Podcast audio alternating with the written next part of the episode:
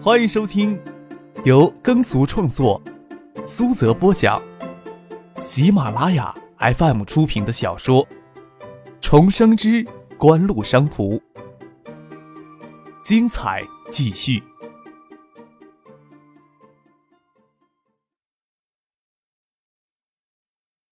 第八百三十二集。李远湖今年才五十七岁，在国内正省部级干部，他站在一个很有优势的位子上，完全能够退居二线之前登上新的巅峰。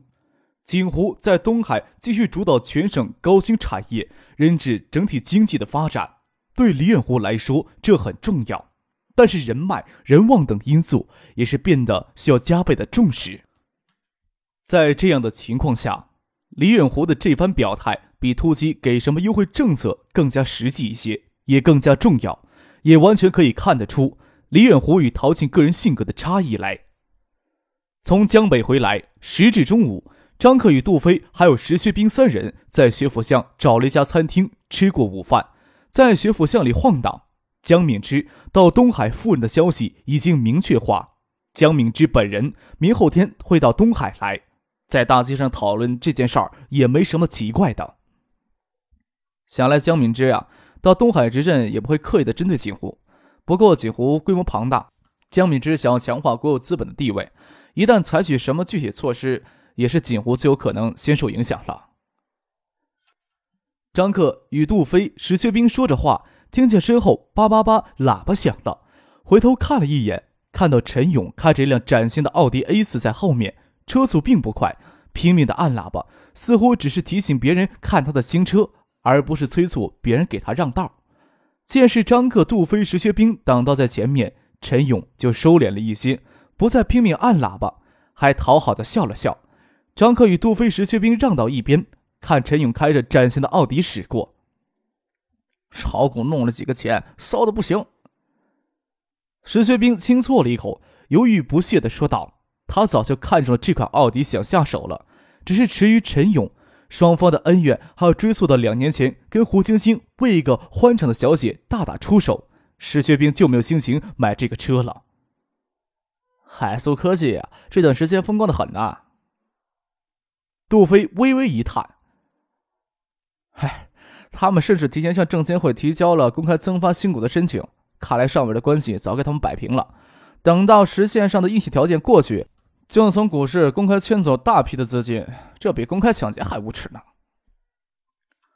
张克心想，红信经典系的人马或许会有胜券在握的兴奋与激动。杜飞、石学兵他们看对手如此得志，多少有些沮丧。但是全球新经济概念资本市场已经达到盈利将溢的临界点，就等着最后一根稻草的来临。不过证券市场事情也很难说。有的时候，很小的件偶发事情就会诱发一连串的连锁反应，即使有时即使一满江溢，却有着愤嫩的力量，还能撑上很长一段时间。张可也只能耐心的等待着，实在不行，就要先下一两招暗手，随便捅出一两桩海素科技的丑闻，大肆炒作一番，就能将其公开增发的方案延拖上一两个月。学府巷历来都是燕归湖区域商业气息最浓郁的区域。只是九八年后，父亲高校入学学生很难想象之前学府巷在繁荣表面之后掩盖的破落与凋零。此时的薛府巷主街区是由五百米的复式街巷结合的林荫大道，有着繁荣商业街区的热闹与喧嚣，也有着给浓密梧桐树树荫遮蔽下的悠闲。仿古式的风电街灯，枫叶高耸出梢头，灯盏若隐若现，隐藏在茂密的林梢里，给街区带来丰富多彩的光影变幻。也成为学府巷值得人夸耀的意境，即使街心巷头巷尾那几座书报亭，也充满了艺术感。三月春暮，树叶发新，鸟语花香。巷南头是橡树园开放式的英式草坪，平坦的草坪上绿荫成荫。刚入夜的黄昏，街灯亮起，学府巷行人如织，能够看到许多青春靓丽、窈窕动人的学生少女穿行其间。对于有些人来说，这才是此地最迷人的风景。在无所事事的黄昏将晚，张克、杜飞与石学兵等人也喜欢选一处窗明几净的餐厅，坐在临窗的位子，看着街上娇美明艳、纤细迷人的少女走过。下午时还看到陈勇耀武扬威的驾驶新款奥迪车穿行学府巷街头巷尾。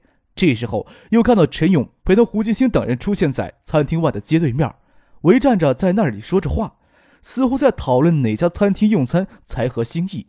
还有几个漂亮的女孩子站在他们中间，神情骄傲地看着街边的风景与行人，还以为他们会离开，没想到呀，他们在窗口消失了一会儿，又从楼梯口上走了上来。他们看到张克、杜飞等人坐在里面，也是稍稍的一怔，站在楼梯口看了一会儿。楼上也就张克他们左手边有多人的空席位，他们脸上没有太多表情，就朝那里走来。学府巷就那么几家高级餐厅，杜飞、史学兵他们都是常客，在餐厅里遇到胡晶晶、陈勇他们也不是一回两回，不会特意的避开。再说海素科技收购创意网吧连锁业务之后，双方的矛盾至少在明面上是缓和了。那个人是谁呀？张可见着跟着胡晶晶后面上楼的青年面生，年纪也要比胡晶晶他们大一些，文质彬彬的，戴着一个金边眼镜。他上楼后还朝杜飞他们点头示意。元江证券的一名经理，最近时常呀跟他们混在一块儿。元江证券给大客户提供融资，看情形呀，陈勇他们在海素科技养成的胃口可不小呀。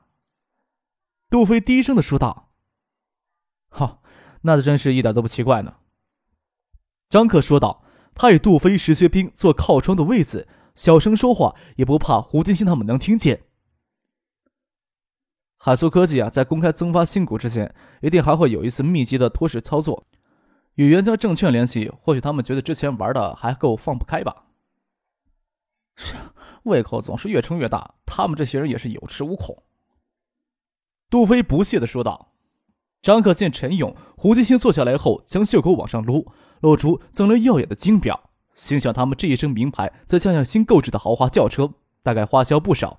他早就知道胡金星与陈勇在外围炒作海素科技的股票余力，海素科技的股价在不到一年的时间里上涨了近三十倍。想来他们即使捞了许多黑钱，也差不多都挥霍一空了。看红信的行事风格，他们对海素科技的利用也只是一次性的，也就是说。海素科技公开增发拖钱式操作，将是胡金星、陈勇他们在海素科技的最后一次机会。胡金星多半也会清楚这一点，那就意味着他们十有八九要利用最后一次机会玩一把大的。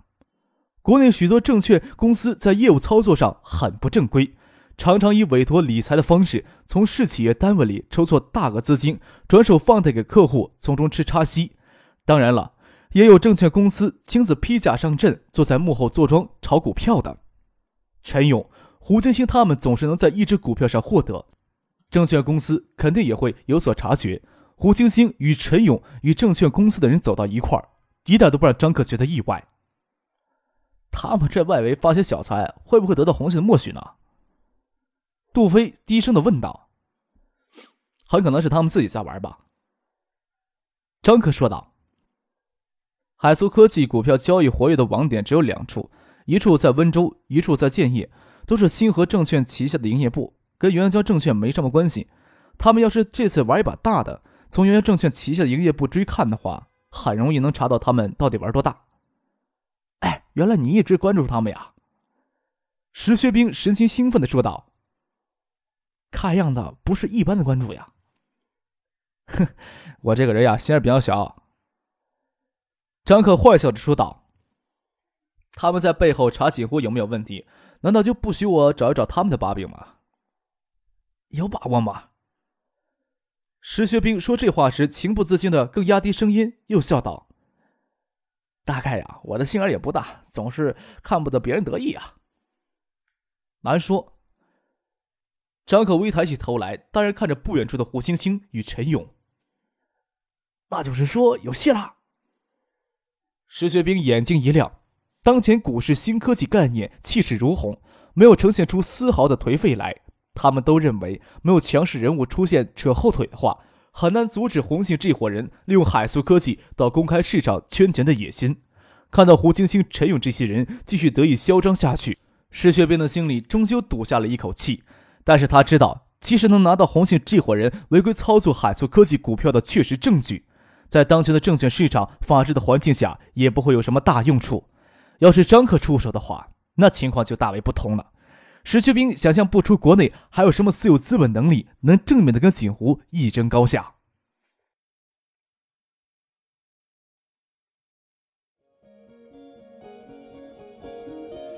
您正在收听的是由喜马拉雅 FM 出品的《重生之官路商途》。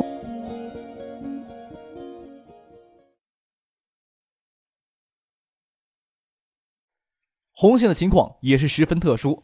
拿句不客气的话来说的话，红信系可以说是国内官僚私有资本化的代表。能借势才行，看情况吧。张克说道。杜飞知道张克不会因为此类的恩怨而消耗锦湖的实力，影响到锦湖的发展，但是落井下石的事情也从来都是不会吝啬做的。他问道：“五月中旬之前，形势会有变化呀？”难说。张克又说道，朝胡青青、陈永他那里努努嘴，压低声音说道：“他们呀，想玩一把大的，可以先向元江证券融资买入海素科技股票，坐等高价抛出。元江证券为了保证资金的安全，要按照一定的比例收购保证金。一旦海素科技股价跌破保证金的风险控制范围了，元江证券为了保证放贷资金的安全，将会强行替他们平仓。这种违规操作在国内屡见不止了。”但是在国外呀，融资融券却是较为常见的金融杠杆手段。投资者以少量的保证金撬动五倍、十倍保证金的庞大资本，在证券市场呀越发走向极端。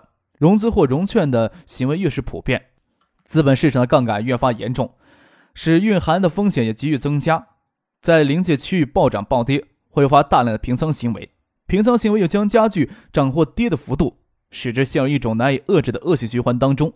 从而引发股灾之类的金融危机。现在全球金融市场在新科技概念股领域的投机气氛浓郁，即使没有到转折点呀，也离转折点不远了。嗯，或许只是缺少一个诱发转折的动因。至少呀，咱们现在不应该过分的乐观呢。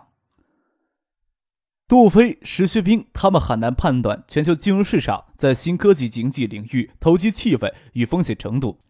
只晓得纳斯达克的指数在过去一年内上涨了百分之一百一十七，也不是十分夸张。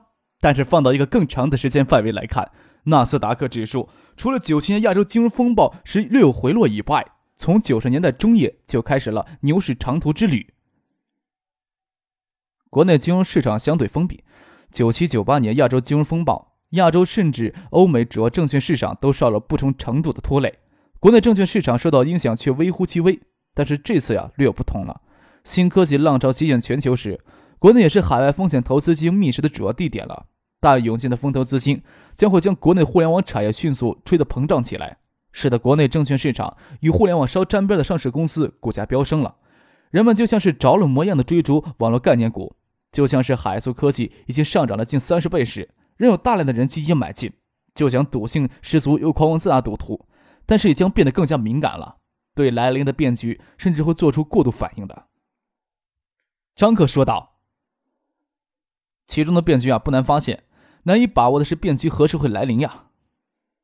你要说不难，要没有你来点通的话，我们是看不到的。”石学兵说道：“要再能预测准时期的话，那真称得上是神人了。”又想起锦湖这些年来崛起的奇迹，恭维的说了一句。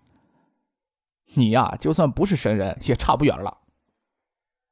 张克摇头而笑，不跟石学兵扯这个。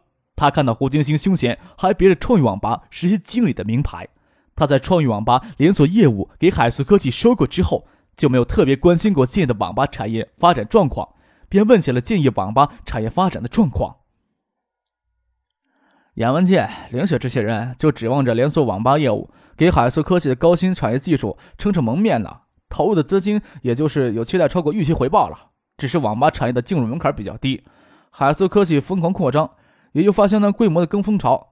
我没有关心过最新的数据，估计啊，在过去一年时间里，总机台量能翻一番吧，起码超过十二万台了。你可别看海小府巷这边一直就有两家大型网吧，那是因为这里的租金高，马连街上的网吧呀都成堆了。现在他们呀比谁都热心规范网吧产业，现在还能维持较高的利润。要是总机台规模继续以这样的速度发展下去的话，不需要一年，大家就要压价抢客源了。杜飞说道：“对了，东海省联通公司明天会有宴请，我本来想推掉的，不过我听说联通东海公司会有一个比较有意思的投资项目，今天要实行。你们俩陪我一块过去蹭顿宴席，或许能给他们新投资一些项目一些意见呢。”张可说道。这联通又想在东海搞什么花样呀？杜飞问道。联通这些年来在主营业务上一直给中国移动压制着，时不时发展一些其他项目来增加收益。明天去了呀，就知道了。张可卖着关子，不肯这个时候将谜底揭晓。胡晶晶与陈勇他们看着张可、杜飞、石学兵三个人在临窗的位子上窃窃私语，怀疑是议论他们，却听不懂他们在议论什么，只是忍不住回头去看。回过头时，张可脸上表情很淡，杜飞与石学兵还跟他们笑笑，只是笑容阴阴的，十分诡异。四月一号，联通东海省分公司在建业咸亨酒店举办的宴请，是庆祝建业惠山地区联通新用户月增长量突破三万人，与中国移动在建业惠山地区的新增用户规模相差无几。联通能在建业惠山取得如此之好的成绩。关键还是依赖于手机定制业务推出充值送手机、新用户赠送购机代金券等促销活动，吸引了大量的新用户。由于联通有选择在重点城市推广手机定制业务，中国移动无法给予整体的应对策略，通常由各省市或地级市公司各自为政的有针对性推出优惠政策，跟联通争先吸收新用户。只是中国移动各地省或地市分公司的权力受到限制。等总部审批又会慢一拍两拍，没有中国移动总部的统一部署，各地的移动分公司更加不可能从景湖获得低价供应手机芯片的支持，无法复制手机定制业务，其他的优惠活动又显得力度不足，从而陷入了被动。中国移动内部或许会感到庆幸，这样的情况眼下还只发生在少数几个城市，无论从量上还是从质上，联通发展新用户的规模远不足以威胁到中国移动的地位。所以，对联通在极个别城市的追赶问题，中国移动高层也没有给予太多的重视。杨荣平这个时候才深刻的体会到缓兵之计的妙处呀。首先，先缓解联通自身因基础建设而造成不足产生的矛盾，实施对中心城市的突破，使联通发展新用户的规模依旧有相当可观的涨幅，同时又懈怠了竞争对手的注意力，赢得了更多的时间来加强联通 GSM 网络的建设。现在各省级分公司新用户发展策略制定与实施，杨荣平都会直接参与。不过，本着打枪的不要，悄悄进村的主旨，杨荣平到地方来都是相当低调，不会广邀媒体记者追踪报道。即使论功行赏，那也要等到喝庆功酒的时候。杨荣平这次到建业来，除了参加内部的庆功宴会之外，还要跟盛兴电讯谈合作的事情。盛兴电讯早期在从事手机代理及销售，以及最早邀请邮电部通信局的门店设置服务专柜，方便购机者。邮电通信局几经变革，现在也更名为中国移动，同时也在盛兴的门店里开设了服务专柜。这个模式也迅速给其他手机中间商、销售商模仿并发扬光大。这不仅为手机中间商、销售商提高手机销量做出了贡献，也为中国移动发展新用户提供了便捷。像盛兴电讯旗下的主要直营门店，差不多都设有移动的服务专柜。联通在这方面做的比较差劲，也只有盛兴电讯在中心城市的旗舰店才会有联通的服务专柜。杨若平近期就想着要如何弥补这方面的工作缺憾。当然，最佳的突破口就是锦湖旗下的成员企业盛兴电讯。盛兴电讯是国内最大规模的手机零售企业。从九七年就开始实施百城百店、千城千店两套方案，发展成功，将手机直营网络铺设到县城区域一级，在国内手机零售业里所占的份额日益庞大。两千年后，一直到三月份，盛兴电讯共销售手机一百九十万余只，占国产手机市场约百分之十八的份额。而锦湖同时也才生产了手机不到一百四十万部。盛兴电讯在一到三月份销售一百九十万部手机里。其中约六成客户是首次购买手机，要是联通能将这部分用户争取过去，差不多就抵上联通去年全年的新开户的规模了。